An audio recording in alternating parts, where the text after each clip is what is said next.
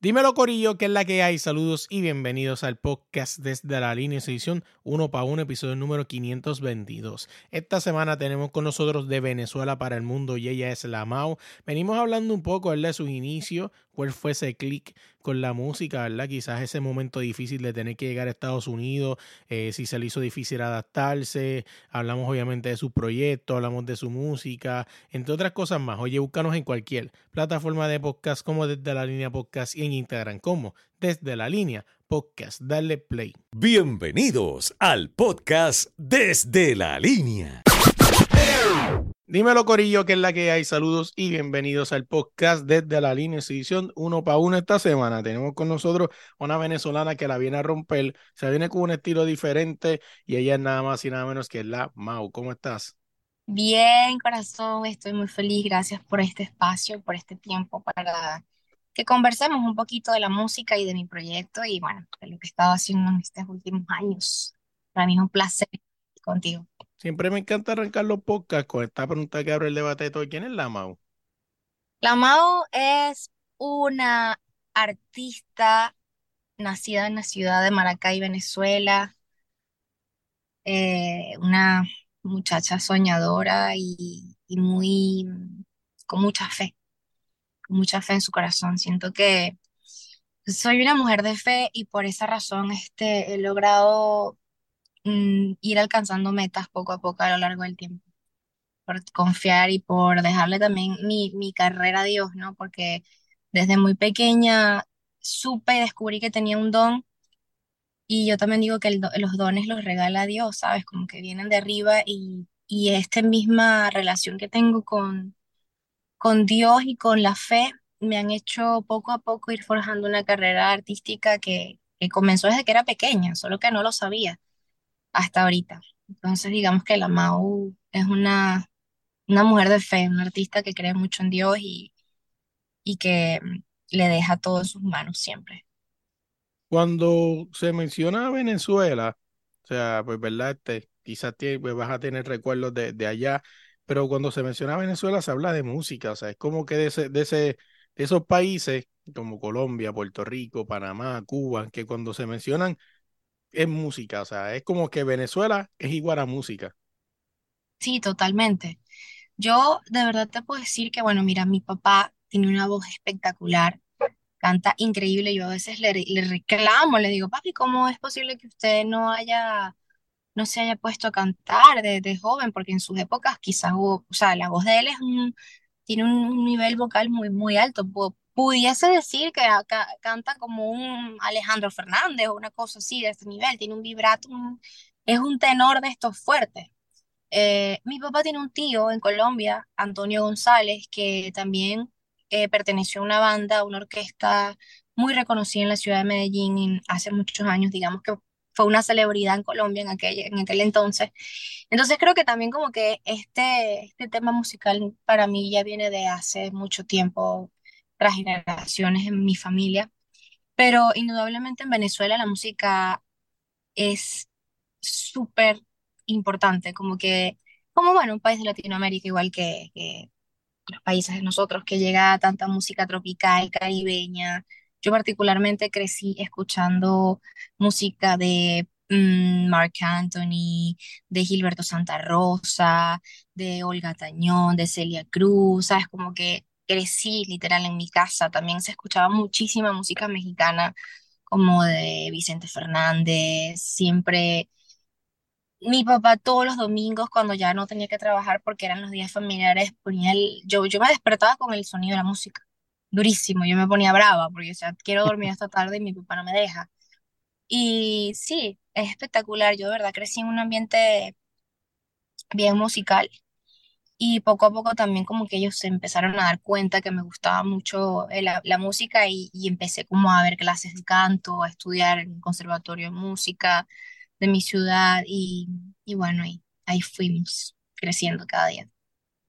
Entonces en tu, en tu familia siempre tuvo la música, pero ¿qué fue eso que contigo hizo clic? O sea, porque sí, la música puede estar alrededor tuyo, pero algo tuvo que haber visto, algo viste en televisión o algo escuchaste en radio, quizás la misma influencia de tu papá, verlo cantar, o sea, que te hizo enamorarte de la música. Mira, mi, mi mamá es la que me cuenta, bueno, eh, tengo ciertos recuerdos, pero yo comencé a desarrollar esta, esta habilidad desde muy chiquita, literal como desde los siete años más o menos, ya yo estaba cantando. Eh, yo pasaba todo el día cantando canciones de Shakira, de Selena, ni todas las de Selena. Yo regresaba al colegio, mi mamá me dice que yo casi no jugaba mucho con mis muñecas, siempre lo que hacía era ver puros videos HTV, videos musicales, me ponía una ropa súper ajustada y me subía en una mesa todos los días y ahí hacía un performance yo, mi mamá y mi papá. Y en Venezuela se estila muchísimo eh, lo que son las tareas dirigidas, que es como el after school.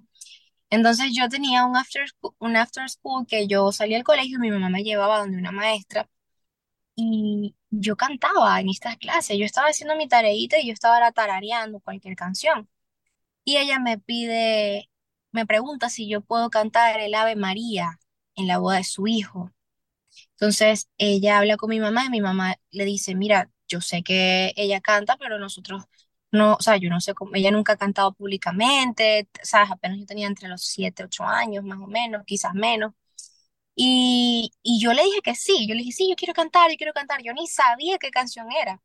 Cuando empiezo a estudiar em, la canción, mi mamá buscó un profesor de canto y este es literalmente el inicio de mi historia, o sea, esto fue lo como que ya yo después de esta etapa ya no dejé de cantar más nunca. Y este profesor, mi mamá lo buscó para que él me ayudara con la pista de la canción, para que él me ayudara con todo, porque yo no sabía respirar, yo no sabía, o sea, yo lo hacía porque me gustaba.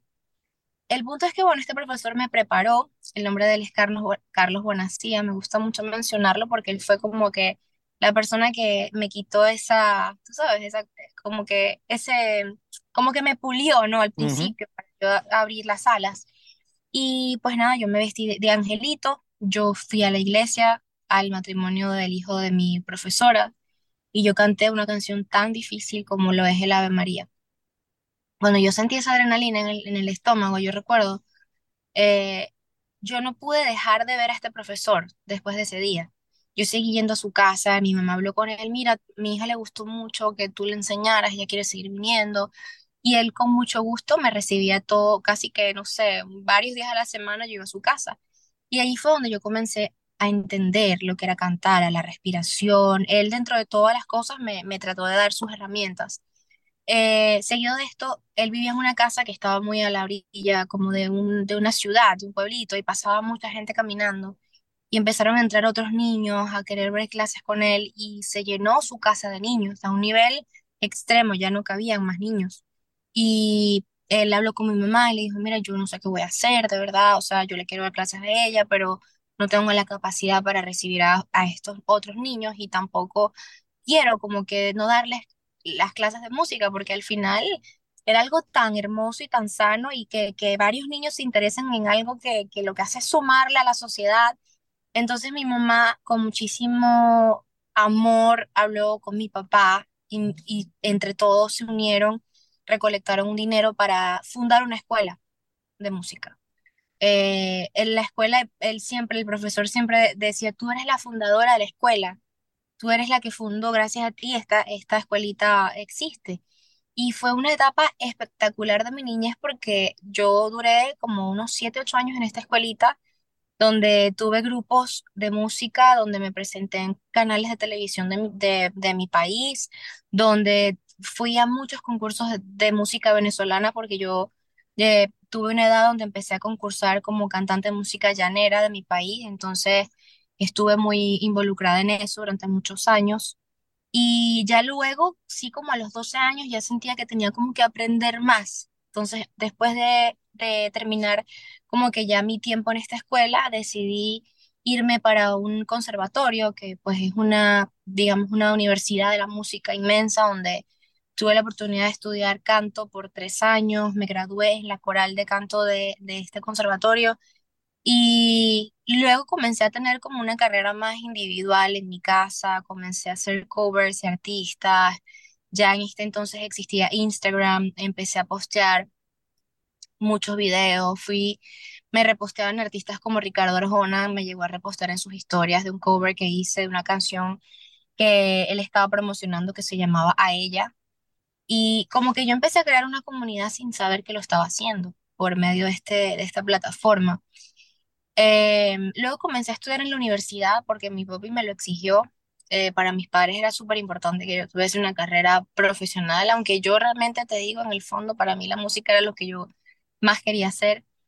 Y bueno, pues nada, duré cinco años en la universidad estudiando, me gradué súper joven y también yo alternaba como que mis estudios con la música, pero de una manera, como te lo digo, muy, muy genuina. Yo no tenía todavía un plan en mente de sacar un tema propio. En Venezuela todavía lo que es esto en Venezuela en ese entonces no era tan fácil. Necesitabas tener una firma, no tenías los conocimientos como para sacar una canción, por así decirlo. Eh, y entonces era súper difícil, difícil. Y yo, por supuesto, igual yo no me frenaba, yo seguía haciendo música desde mi, desde mi saloncito, desde mi estudio, y yo la ponía en YouTube, mis videos en YouTube, iba a concursos, siempre han habido concursos, pero un proyecto personal en ese entonces en Venezuela, de yo sacar un tema y llamarme de esta manera y ser, no era fácil, era complicado, tenías que tener como que una plataforma o alguien que te ayudara a hacerlo. El punto es que yo me vengo a los Estados Unidos hace cinco años. Eh, te voy a ser honesta, yo siempre tuve como que la percepción de que esto me, me iba a pasar. Yo en el fondo de mí siempre, yo creí mucho en mi talento, en esa, en esa conexión que yo siento cuando estoy en un escenario y tengo la oportunidad de cantar y, y ver cómo las personas se les levantan los pelitos y se emocionan cuando... Y eso es alguna sensación que uno tiene y es, y es como que lo que te hace darte cuenta que es así. Esto es lo que tú, tú tienes que hacer. Entonces yo decidí venirme a Estados Unidos de paseo. Estando acá me hablan de un concurso de canto, porque siempre me ha, me ha tocado la puerta la música, como que yo la he buscado, pero ella también me ha buscado a mí. Yo vine de vacaciones y terminé quedándome tres meses. Es más, terminé quedándome para durante cinco años, imagínate. Decido estar en este concurso. Eh, donde era un concurso local de acá de la ciudad de Miami, no era televisado, pero tenía un jurado súper reconocido, iban artistas muy reconocidos a evaluarte, todos los miércoles era una eliminatoria diferente, yo debatí con concursantes de Puerto Rico, de Cuba, de Dominicana, era un, como un mix de, de artistas y de cantantes. Estuve amenazada como tres noches, resulté ganadora de este concurso, lo que me hizo definitivamente ya tomar la decisión de quedarme porque bueno, ya yo me había graduado en Venezuela, como te digo, no tenía muchas esperanzas musicalmente allá, ni tampoco los recursos para poder desarrollarme como artista. Y bueno, tomé la decisión de quedarme. Y te cuento que en ese tiempo que decidió quedarme, las cosas se empezaron a poner difíciles. Tú sabes, cuando uno llega a este país, empieza uno a sufrir porque uno no está preparado, cuando venimos de nuestros países, que todo es tan sencillo y todo parece tan fácil. Eh, pues nada, yo llegué acá, me tocó empezar a trabajar, yo nunca había trabajado tampoco, aprender a vivir, aprender a pagar, aprender a hacer toda esta cantidad de cosas. Caí en una depresión un poquito fuerte por el hecho de que tampoco podía ver a mi familia. Eh, y la música la pasó como un... Yo la, yo la, la moví de mi vida en ese momento, como que dije, ahora mismo no puedo con esto. Siempre fue mi sueño, llegué aquí porque de verdad siempre fue mi sueño, pero tenía que estabilizarme primero en muchos, en muchos aspectos. Eh, pasaron cuatro años y yo te puedo decir que en cuatro años sí llegué a cantar en algunos sitios específicos que me invitaban muy rara vez, eh, porque trabajaba 40 horas eh, a la semana, ¿no? Mi tiempo era poquito. Em, hacía algún que otro video para las redes, no lo hacía constantemente, pero igual la gente siempre estuvo allí esperándome. Y un día ya cuando estaba, te puedo decir, fue como una cuestión de Dios, porque ya como que ya yo me sentía estable, tenía un poquito más de ahorro, estaba más tranquila, vivía bien, tenía un buen trabajito, ya estaba haciendo ejercicios otra vez recuperándome, porque además de eso, este estrés que yo pasé durante estos años me hicieron aumentar aproximadamente 10 kilogramos. No, no estoy muy seguro cuántos en libras, pero 10 kilogramos, entonces era como un conjunto depresivo inmenso el punto es que me recuperé de todo esto y me llaman de un estudio de Miami y me dicen, mira, abrimos un estudio, eh, queremos que vengas, queremos conocerte y me invitaron, yo fui. Ese mismo día conocí a uno de los socios del estudio, le puse algunas canciones que ya había hecho, le gustaron, me puso un beat y me dijo, entra a la cabina, improvisa algo. Me meto en la cabina, hicimos ese día una canción, me acuerdo, quedó increíble la canción. Yo salgo de la cabina y él me dice, mira, nosotros te, o sea, puedes venir a este estudio a trabajar, a grabar, a hacer lo que tú quieras. Tienes las puertas abiertas para que vengas cuando quieras a, a crear música. Yo, imagínate, feliz de la vida. Para mí era un reto porque yo nunca había entrado en esta parte de estudios de grabación, ni de composición así grupal, ni de producción, ni de hacer beats. O sea, yo lo mío era como que demasiado cotidiano, era algo muy, ok, me gustó este beat de YouTube, le pongo una letra arriba y ya. Pero cuando entras a esto, donde te consigues con cantidad de compositores que te escriben una canción en menos de una hora, o productores que te hacen un beat en dos segundos con tres sonidos, es diferente. Y nada, yo pues nada, me mantuve allí durante un año y medio súper fuerte, nutriéndome de todas las personas que trabajaban allí, conociendo productores, relacionándome, empezando a afilarle la punta al lápiz para literal comenzar a escribir, de, o sea, a escribir de otra manera, porque yo lo hacía de una manera muy, muy de desahogo pero no tenía idea cómo eran las estructuras para componer realmente un tema. Y bueno, comencé así a ganarme también un respeto en la industria, a ganarme un respeto con, con los productores, a querer ser llamada yo, ser llamada por ellos para trabajar con ellos y, y eso es un tema que también me han preguntado mucho porque me dicen, ¿cómo logras tú tener sesiones? O sea, ¿cómo los productores van a trabajar contigo? y al final es un trabajo que, que es muy mío. Yo soy la que tengo que mantenerme en pie para yo ganarme ese puesto, para yo ganarme Claro. esa oportunidad y ese espacio de su tiempo. Eh, esta, este, esta, este estudio musical, este estudio de grabación, deciden abrir una firma. Ya yo tenía un año haciendo temas allí. Ellos deciden hac- hacer un, un sello discográfico y nos reunimos, yo les pongo las canciones que yo había hecho y deciden firmarme.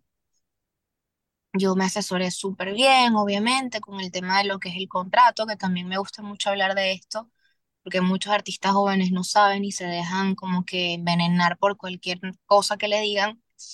Eh, la verdad, cuando no tienes los recursos, mm, tampoco como que tienes mucho para dónde agarrar si quieres sacar música, ¿no? Y eso es una realidad de todo. El punto es que yo firmo el contrato y ya tengo mm, casi dos años sacando música, buscándome como, como artista. No ha sido fácil porque todos queremos tener un sonido y todos queremos ser identificados, pero es un, es una cosa que se toma mucho tiempo y trabajo. Pero no por no tener todavía ese sonido que tanto anhelas, vas a desistir, ¿no? Simplemente seguir allí trabajando. Y junto con el trabajo han venido muchas oportunidades, como lo fue ir a Nueva York, estar en, en eh, poder promocionar mi, mi último sencillo en, en estas pantallas de Times Square, que fue un, fue una- un momento súper inolvidable para mí, entre otras cosas que están sucediendo, que, que han sido increíbles. Quiero llevarte.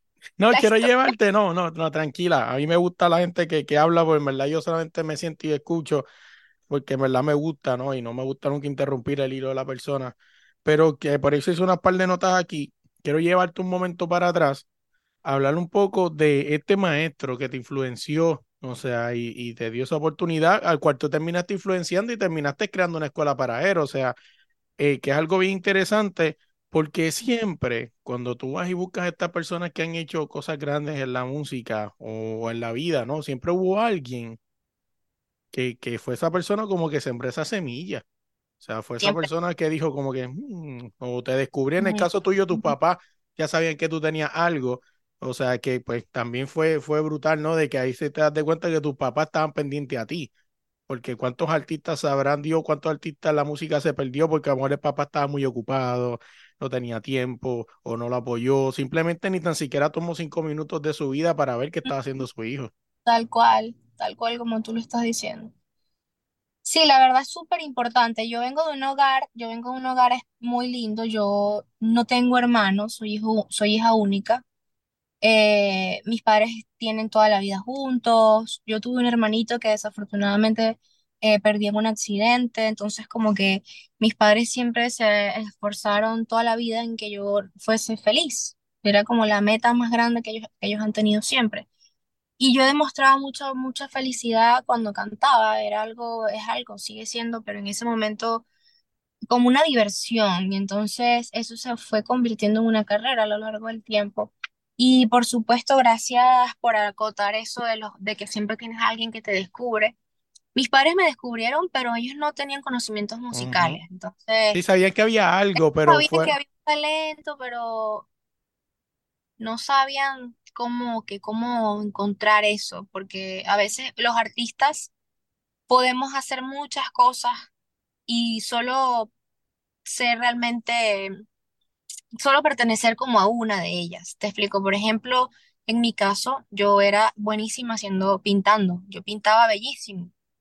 Pintaba bellísimo, me gustaba bailar también, me gustaba también como que jugar actuación, entonces como que eran muchas cosas que me llamaban la atención, pero cuando cantaba era diferente. Y este profesor a mí me gusta, como te digo, yo soy una persona que a mí me gusta darle el mérito a todo aquel que haya hecho algo por mí, porque no lo olvido.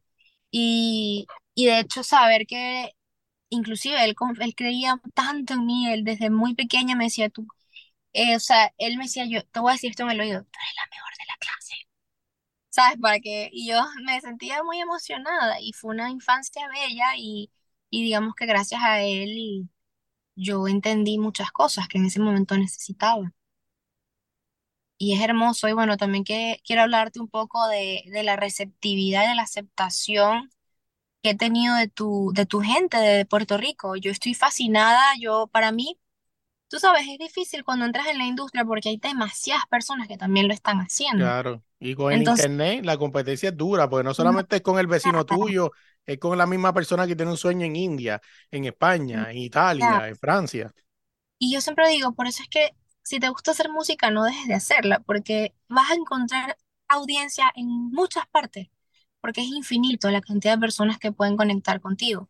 Tuve la oportunidad de ir a Puerto Rico, ya he ido dos veces, la primera vez me fui de vacaciones Conocí Culebra, conocí partes en que me quedé mal, o sea, yo vine con una, yo decía, no puedo creer que llegué a, llegué a Miami, yo amé estar en Puerto Rico, me sentí como en Venezuela, te lo puedo Sí. jurar, Y están era ahí cerca, creo que calor, como a par de horas de viaje. y, o sea, el mismo calor, las mismas, muchas cosas, muchas más cosas de las que puedas llegarte a imaginar se parecen.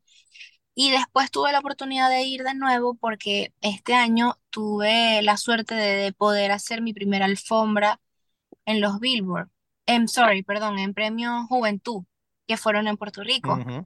Y aprovechamos en ese momento de yo hacer una pequeña gira, entonces pude ir a- al, al programa, programa radial del Coyote, que me, me estaba muriendo de los nervios porque le Pues tengo muchísimo, leyenda. porque es una leyenda y porque tampoco como que él cede mucho a entrevistar así a alguien nuevo, que no le convenza. Y bueno, estuve en varias entrevistas y todo fue hermoso, me trataron súper bien. De hecho, la canción que en este entonces estaba promocionando, que se llama Tequilita, la pusieron a sonar allá. Yo tengo varios amigos que fueron a Puerto Rico y caminando escuchaban Tequilita y me enviaban videos, como que ustedes están como que en todos lados, literalmente. No, así es, y fíjate, este, tener esa oportunidad de estar allí y, y tener a, a- un tipo como el Coyote, o sea, que básicamente para la gente que no sabe quién es el Coyote, bueno, primero puede googlearlo, o sea, tipo una leyenda, o sea, es parte importante de- del crecimiento y, de, y del, del comienzo del género de reggaetón, o sea, fue de estas primeras personas que hizo un programa de radio en los 90 eh, de reggaetón, o sea, que, que es una leyenda. total. Y no todo el mundo tiene esta información, pero para mí, imagínate, yo estaba temblando en, en ese en esa silla de, esa, de ese programa. Yo decía, Dios mío, y yo, mm, eh, mi proyecto no es reggaetón. Yo Ujú, estoy muy influenciada por el afro. Eh, no descarto en algún momento hacer reggaetón porque a mí me gusta full el reggaetón. Solo que yo en este, en este momento siento que eh, está como muy colapsado este, este Así camino es. para mí. Entonces no quiero como que, que sea más difícil para mí llegar allí. quiero hablar un poco contigo de varias cosas. Quiero hablar contigo. Bueno, antes de llegar al single Solo Tú, que es como un afrobeat por ahí, quiero llevarte a hablar un poco del arte de escribir, porque lo que estaba leyendo un poco de ti antes de prepararme, cuando tú escribes, este, tú haces canciones que lleguen al corazón y que tengan sentimientos, y que tus temas son basados mayormente en tus propias experiencias y también este, experiencias de otras personas y situaciones.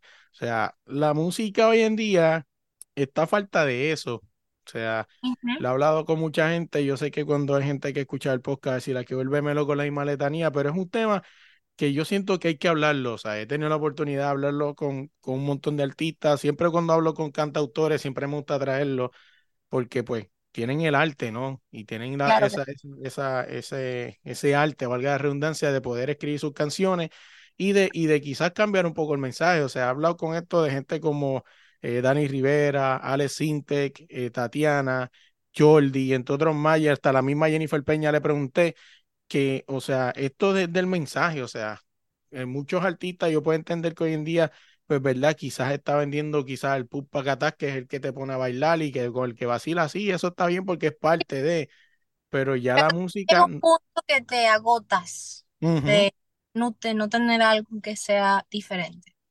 En No, este sí, caso, yo respeto muchísimo eh, cada proyecto de cada artista. Para mí tiene su mérito, independientemente de lo que canten.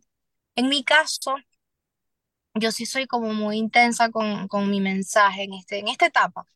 No sé qué pueda pasar en un futuro, si esto llegue a cambiar.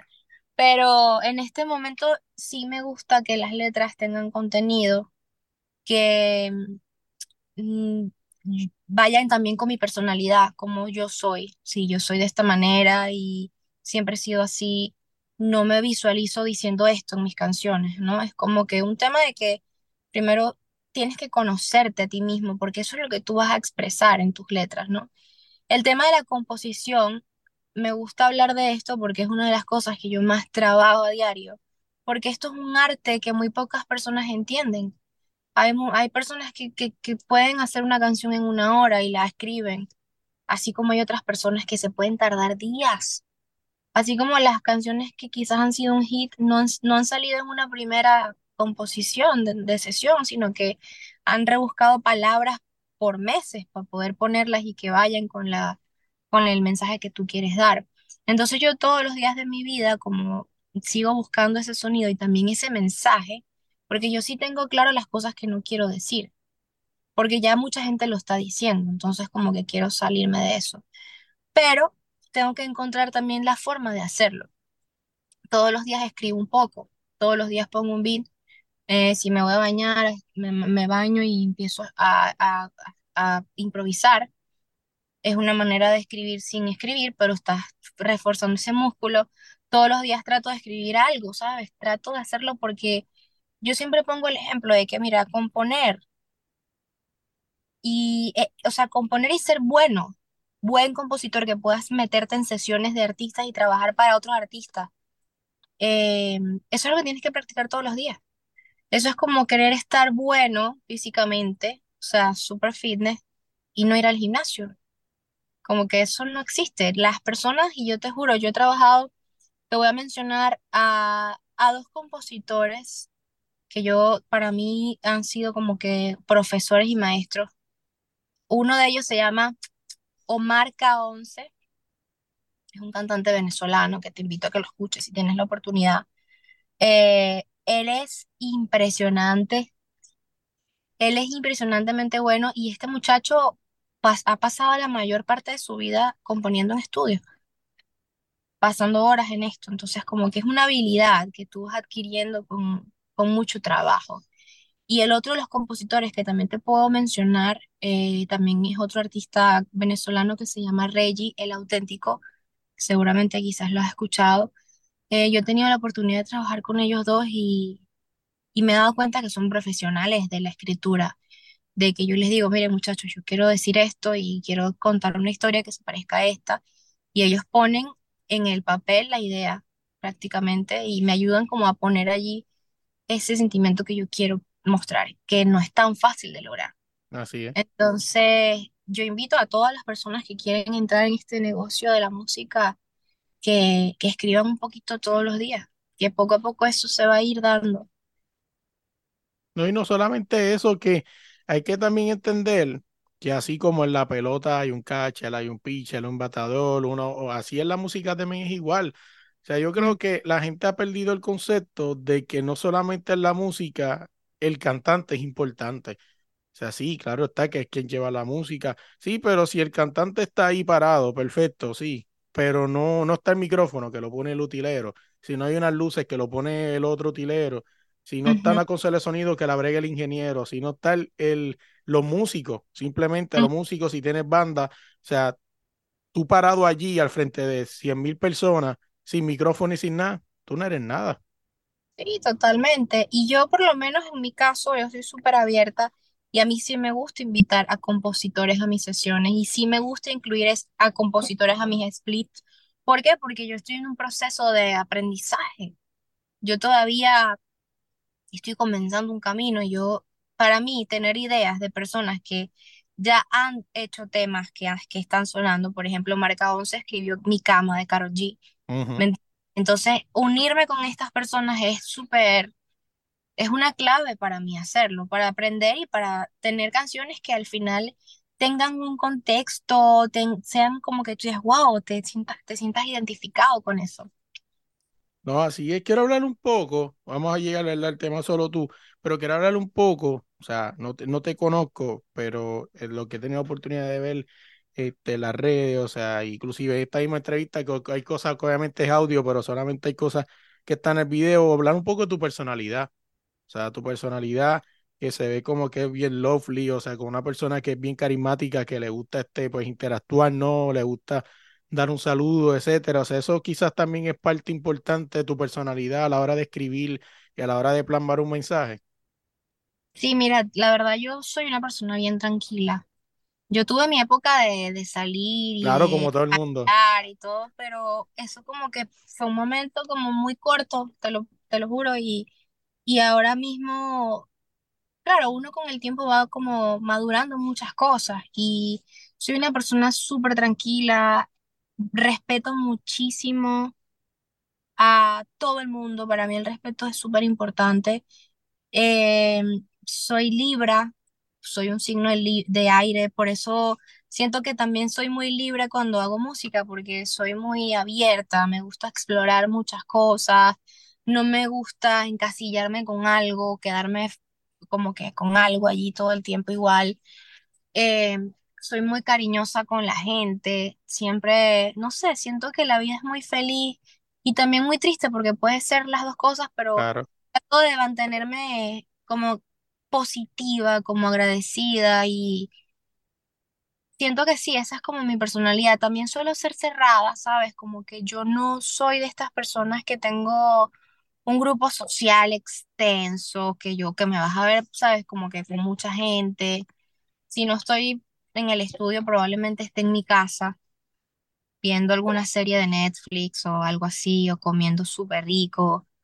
Ese es más o menos mi estilo de vida. Me gusta también ir al gimnasio y cuidarme mucho porque si yo no me siento bien conmigo misma, no puedo, ex- no puedo transmitirle eso a mis seguidores, como que ni siquiera mi propio proyecto. Para mí mantenerme físicamente es tan importante como hacer canciones. Entonces, en eso me enfoco. Yo por lo menos ahorita que te puedo decir que ya estoy adentro de un negocio, que, que, que tengo un compromiso gigante con una disquera y que también conmigo misma, ¿no? Porque de alguna manera es lo que yo manifesté de niña, tener esta oportunidad y además tener un equipo que tengo ahorita sólido, que me dejan ser libre y no me imponen ningún tipo de, no sé, de reglas o de te tienes que vestir así o de que tienes que cantar esto, porque también eso pasa mucho en la industria que te firman y lo que hacen es reprimir tus ideas, que te firman y no te dejan ser el artista que sencillamente tú eres. Y, y es un tema muy de intuición también. Yo tengo una intuición de artista y de persona que, que mi equipo me entiende y me respeta. Si yo siento, mire, yo siento que esta canción la siento tanto que he puesto todo que esta canción va, va a funcionar. Ah, no, buenísimo. Si tú dices eso, bueno, vamos a sacarla. Entonces de eso se trata también de tener un buen equipo, un buen apoyo y de organizarte, de organizar tu plan semanal, tus acciones. Como todo, también tengo mis debilidades y, no es fácil, pero como te digo, también siempre he sentido esa, esa intuición de las cosas a ver, que vienen, como que tú sabes que a veces uno siente venir estas oportunidades, ¿no? Y eso me ha pasado mucho. No quiero, bueno, lo hablaste un momento, o sea, y lo puse como nota, ¿verdad? Y, y si es algo un poco personal, no hay problema, lo podemos cambiar. Pero, o sea, en algún momento hablaste de que tuviste un poco de depresión, ¿no? Lo que le llaman el famoso homesick. O sea, Sí, que es como que extrañas tu hogar, ¿no? O sea, como que extrañas sí, tu sí, familia. sí. O Yo tuve una decisión muy fuerte y yo lo hablo libre, libremente porque esto es más normal de lo que muchos pensamos. Solo que todavía hay como un tabú con el tema de la depresión. Eh, mucha gente me dice, no, eso no fue depresión lo que a ti te dio, pero yo llegué a pasar semanas en mi casa sin salir un día. O sea, iba al trabajo y trabajaba y tenía una cara que no era realmente mi, como yo me sentía y, luego volví a mi casa. Y los motivos eran eh, la imposibilidad de ver a mis padres porque perdieron sus visas y no podían venir aquí, yo tampoco podía ir allá. ese temor de no saber si sucedía algo en Venezuela, porque hay muchas circunstancias difíciles en mi país, como la inseguridad, como las calles, que son horribles, como la falta de repuestos de los carros, sabes, tener siempre como el miedo de que no sabía si algo pudiese pasarle a mi mamá o a mi papá y yo aquí atrapada y ellos allá. Eso me marcó por muchos años eh, pasar Navidades sin mi familia, también tener eh, malas experiencias en el amor, también, como que fue un conjunto de muchas cosas que me pasaron en ese entonces y que me hicieron, imagínate, agarrar 10 kilos encima, no tener una vida social normal, eh, hacer una música que, o sea, no, no tenía ni siquiera un sentido. Pero lo importante de todo esto es reconocer eso. Yo comencé teniendo también ayuda. Ahí fue donde yo dije, yo, esto, esto no es normal. O sea, una persona que se encierra y no le contesta el teléfono a nadie. O sea, literal a mi mamá le decía, mami, o mi papá, estoy acostada viendo televisión y quiero dormir. Ah, ok, descansa. Ellos nunca tampoco Mm, sí, conversé con mi mamá muchas veces como que si me siento triste, todo el tiempo como que me siento triste. Y mi mamá nunca me hizo sentir que yo tenía depresión. Más bien ella me decía, ay, tranquila, eso se te pasa, cómete un helado. Ella siempre dibujándome un, por como todo madre, ¿no? O sea, no quería como que... Y yo luego sí busqué ayuda, me busqué una, una buena psicóloga, comencé a hablar con ella y fui como saliendo de allí pero no sí te puedo asegurar que la mayoría de las personas en el mundo han pasado o han experimentado algún tipo de depresión. No, y no solamente eso, llegar a Estados Unidos, en tu caso tú por lo menos llegaste a Miami, o sea que en el sentido de si lo comparas con otros lugares como yo que estoy en Virginia, o sea, las navidades en Estados Unidos son frías, o sea, son frías y me imagino que sola, o sea, y cuando digo frío, ¿verdad? Para la gente que está escuchando, no hablo de temperatura, hablo del ambiente, ¿no? Uno, yo que vengo de Puerto Rico, que, ¿verdad? Las venden como las navidades más largas del mundo, o sea, en todo el Caribe siempre hay fiestas, siempre hay party, siempre vas en casa familiar a comer comida eh, tradicional, etcétera. Eso de Estados. Unidos no existe, o sea, creo que Estados Unidos ni tiene una comida tradicional, o sea, que tú dices como que, o sea, Sí, no hay nada, es es frío. muy, es muy, no se parece en nada a lo que nosotros estamos acostumbrados. Y además también el nivel de trabajo que yo estaba teniendo, que mantenerse aquí en Miami es la cosa más difícil. Bueno, en ese momento no era tan difícil como ahora mismo. Cuando yo llegué aquí, mi- a mí me alcanzaba mucho más lo que yo ganaba que en este momento, ¿sabes? Pero, pero nada, gracias a Dios logré salir de allí y, y empezar a reconocer esas emociones y de dónde vienen. Quiero llevarte al single tuyo, solo tú, o sea, tuve la oportunidad de escucharlo antes de que, de que empezara la entrevista, es un afrobeat, pero me parece interesante porque es algo que, el afrobeat es algo que a mí siempre, yo siempre me llamó la atención, pero el afrobeat tiene una particularidad que la canción Depende de quién la cante o la letra que lleve, o sea, puede ser algo completamente diferente, porque he escuchado afrobeat en artistas urbanos y lo he escuchado en otros artistas un poco más melo, o sea, un poquito más este, romántico, otro mensaje, y es el mismo beat, pero cambia completamente todo.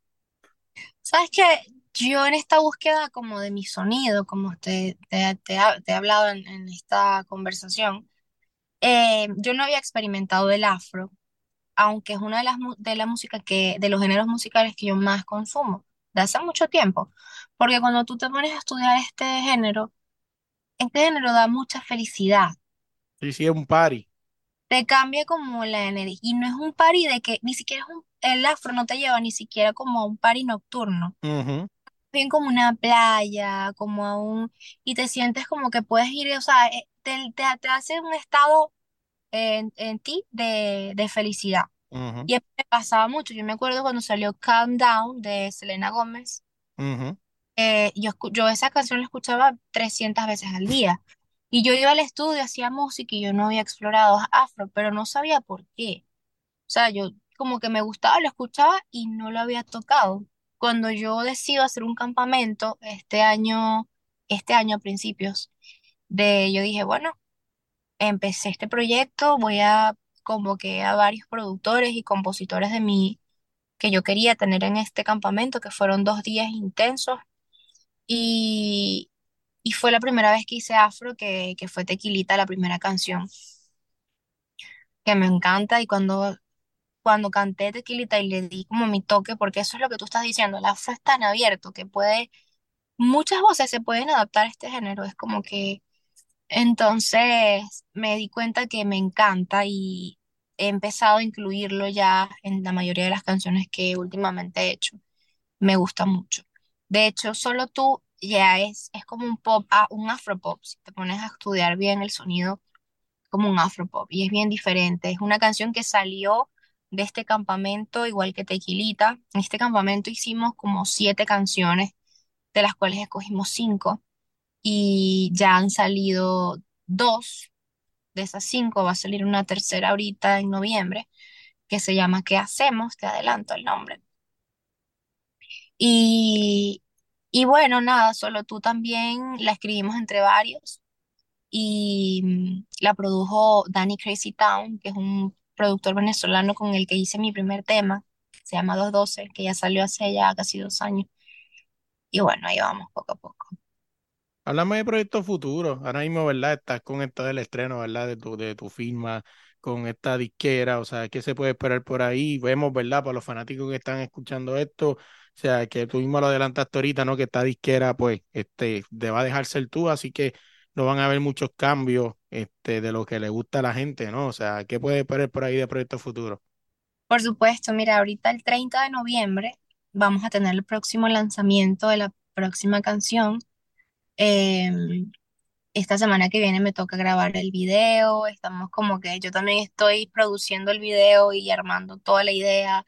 También tengo como que esa fortuna de poder tener mi, mi propia, como idealizar mi propio proyecto, ¿no? Y esa va a ser la última canción que vamos a sacar por el año, porque ya va, va a ser noviembre, diciembre, va a ser un mes como que ya yo me desconecto un poco, hago, haré música, pero de una manera más tranquila. Trataré también de verme más con mi familia, porque ahora mismo estoy experimentando algo que mucha gente me dijo que yo no pensé que iba a experimentar, que es tener una agenda y una serie de actividades que hago a diario y por lo menos esta semana he estado toda la semana en, en medios y no hay un día que yo pueda escaparme a ver a mi abuelita, por ejemplo, que vive a una hora de aquí. Entonces diciembre sí como que va a ser el mes de disfrutar mi último tema que, que sale en noviembre 30. Diciembre va a ser el mes de, de hacer más música porque, como te digo, esto, esto es una carrera que yo no puedo dormirme en el sentido de producción. Quizás la disquera podrá decirme, vamos a sacar este tema este día, el otro que ustedes deciden cuándo, pero yo tengo que seguir haciendo música todas las semanas, haciendo música todas las semanas, para ir avanzando y tú sabes, ir innovando también los sonidos y lo que yo quiera decir. Entonces, bueno, nada, el año que viene ya, como te digo, yo tengo ya canciones listas para ir sacándolas después de 2024, eh, mientras ya empiezo a, a trabajar en mi primer EP, en mi primer álbum, que lo queremos sacar para el año que viene. Entonces ese es el proyecto. Yo voy a ir dándoles lo que he hecho que no pienso engavetarlo, que es una de las peores cosas que un artista puede hacer. Y se lo reclamo a todos los artistas que lo hacen porque tienen engavetado algo que quizás la gente necesita, Así es. solo porque tú pienses Que no es bueno. no es bueno. Y a mí me ha pasado que las canciones que yo, porque yo te voy a hablar claro, eso, eso, o sea, en mi caso hay canciones que yo- sí son mis favoritas. Y yo te puedo decir, sí, me gusta esta canción, pero es que mm, en un principio como que lo acepté porque todo el mundo le gustaba. Me, me ha pasado que yo, no, esta canción yo ni la voy a... Es más, una vez había una canción, esto es una anécdota, que yo estuve en listening session con los dueños y un montón de gente del medio, y yo estoy poniéndoles todas las canciones que he hecho, y había una en específico que yo no les iba a poner, de hecho la tenía ahí, la tenía como escondidita. Y una de las personas que estaba en la sala la vio en la pantalla y me dijo, ¿y esa por qué no la has puesto? Y yo, no, es que no sé, no, no, no, la vas a poner, la puse y resultó ser la favorita de todo, absolutamente todo el mundo. Así es. Y fue horrible, o sea, fue un momento muy dark porque me dijeron inclusive, no sabemos qué es lo que tú estás pensando de ti mismo. O sea, es, es preocupante que a todos nosotros nos guste algo que tú has hecho menos a ti.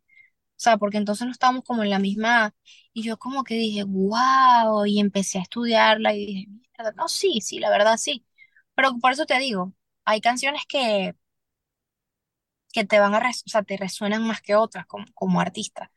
Entonces, voy a sacar toda la música que he hecho, o en su mayoría tratar mientras produzco mi próximo, mi primer álbum, porque todavía no he hecho un álbum. Lo que he he hecho es sacar puro song by song.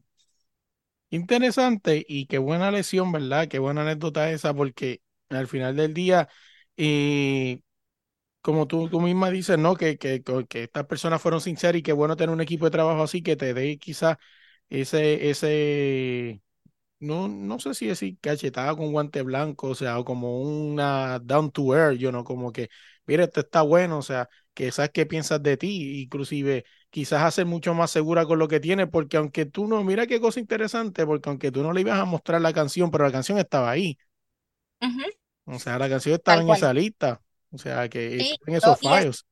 eso nos pasa a todos los artistas, que, que no, a veces tenemos canciones que dudamos por X, Y razón, y al final terminan siendo las que más le gusta a la gente. Así es, oye, para que la gente esté pendiente a ti, esté pendiente a ese EP, esté pendiente a ese próximo single que viene, ¿cómo te pueden buscar las redes sociales? Claro que sí, me pueden buscar como arroba la Mau Music en Instagram, en TikTok, en, en todos lados, algo igual.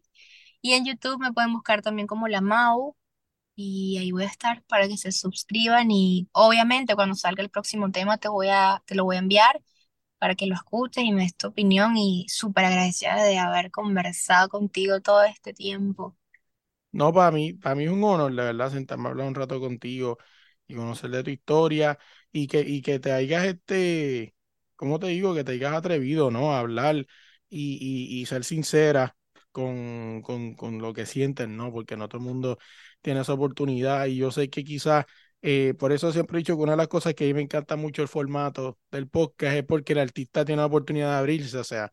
Eh, quizás a lo mejor hay otros sitios donde quizás te dan cinco minutos en televisión nacional y sí, te va a ver todo un país, pero a veces el artista está harto de esos cinco minutos, o sea, de que, hola, ¿cómo está? Dígame, ¿cuál es su próximo sencillo? El otro, bla, bla, bla, bla, bla. Sí, que, sí, qué bueno, sí, qué bueno, sí, qué bueno, este, canta y vete, whatever. O sea, sí, pues parte de, pero a veces estos formatos largos te, te dan la oportunidad de quizás desarrollar más una conversación y que la persona que escuche sepa cosas que a lo mejor ni tan siquiera sabía, o por lo menos puede escuchar mucho más de cinco minutos de la tediosa promo de una televisión. Sí, sí, yo, yo, a mí me encanta, me encanta poder tener un lugar donde tú puedas abrirte y hablar como, como con un amigo, ¿no? Y conversar, además la gente necesita saber que no están solos en cualquier cosa que estén viviendo. No, así, así que tienen que estar pendientes. La Mau Music en todas las redes sociales, como quiera cuando vaya a salir la entrevista en la caja de los comentarios, va a estar el link para que la sigan. Mau, gracias por la oportunidad de sentarme a hablar un rato contigo y de verdad, éxito siempre. Muchos, muchos abrazos, cuídate. Y nada, estamos ahora conectados. Te voy avisando entonces cuando salgan mis canciones para que la escuches.